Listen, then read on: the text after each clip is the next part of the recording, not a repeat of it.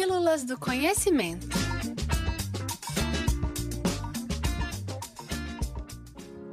Adaptações de medidas. O que é o ano-luz? O ano é uma medida temporal, definida como intervalo de tempo necessário para a Terra completar uma volta ao redor do Sol. Já a luz viaja a uma velocidade de 299 milhões 792.458 metros por segundo. Mas e o ano-luz? Como tempo e velocidade podem estabelecer uma medida de distância? A velocidade é uma grandeza que estabelece uma relação entre a distância e o tempo.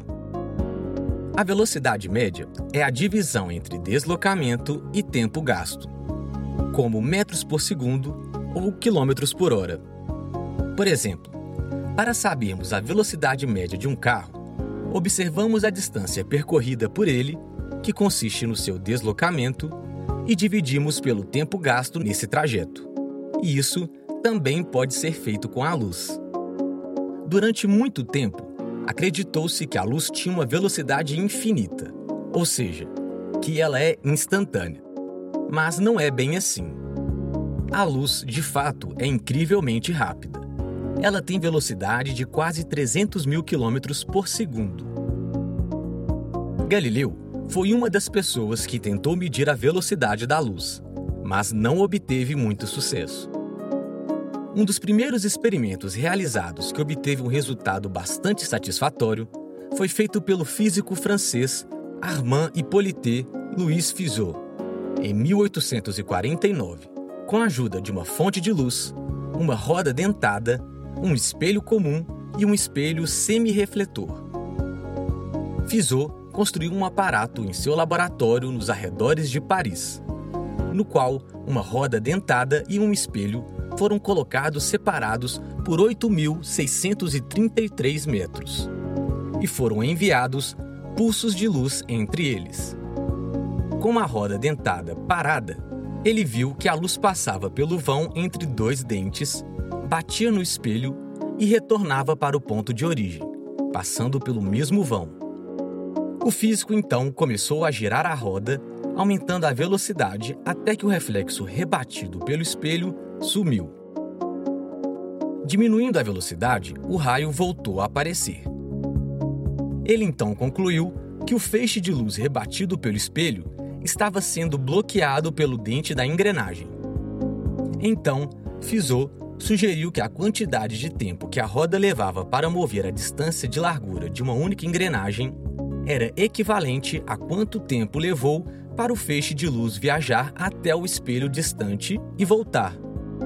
Como sabia a velocidade de rotação da roda dentada, a largura de uma única engrenagem, bem como a distância até o espelho, o cientista conseguiria calcular a velocidade da luz. E conseguiu. Ele obteve o valor de 313.300 km por segundo, apenas 5% a mais do que medimos hoje com a ajuda de tecnologias mais aprimoradas. Sabendo então o valor da velocidade da luz, que é uma constante, conseguimos estabelecer novas medidas que fazem sentido no contexto que estamos utilizando, como é o caso do ano-luz. Também podemos definir medidas derivadas. Sendo o ano-luz a distância percorrida pela luz no vácuo, no tempo de um ano, isso possibilita adaptações para minutos ou segundos-luz, por exemplo. Vimos, então, que quando se combina a medida da velocidade da luz com uma medida de tempo, temos uma relação de distância. Vamos pensar no nosso dia a dia.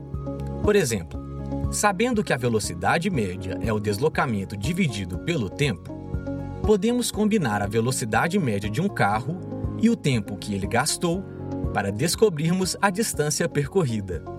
Para isso, basta multiplicarmos a velocidade pelo tempo gasto. É comum utilizarmos o metro e seus múltiplos, ou divisores, como medidas de distância no nosso cotidiano. Já o ano-luz é a medida mais utilizada na astronomia, uma vez que envolve distâncias bem maiores do que as encontradas aqui na Terra. O Sol está a 149 milhões 600 mil quilômetros de distância da Terra. E isso é muito, não é mesmo? Mas há outros jeitos de nos referirmos a essa distância. A luz do Sol leva cerca de 8,3 minutos para chegar até a Terra. Ou seja, a nossa estrela está a uma distância de 8,3 minutos-luz de nós. Essa distância também define outra unidade de medida importante para o estudo do sistema solar, a unidade astronômica, que corresponde à distância média entre a Terra e o Sol.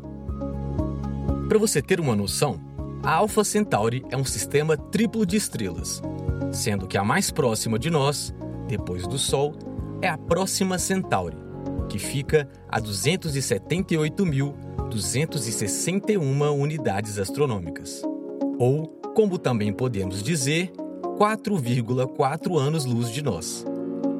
Isso significa dizer que a luz que está saindo agora do nosso sistema solar vai chegar em Alpha Centauri daqui a 4,4 anos. E o contrário também é verdade, ou seja, a luz dela, que estamos vendo hoje, viajou durante 4,4 anos para chegar até os nossos olhos. É isso mesmo nós olhamos sempre para o passado das estrelas, já que a luz não é instantânea. E aí, curtiu conhecer um pouco mais sobre as adaptações de medidas e como medimos o ano-luz? Para ficar por dentro de mais assuntos como esse, fique ligado. Toda terça tem conteúdo novo lá no blog do Espaço e toda quinta aqui nas Pílulas do Conhecimento. Para mais informações, acesse www.ufmg.br barra Espaço do Conhecimento sem cedilha.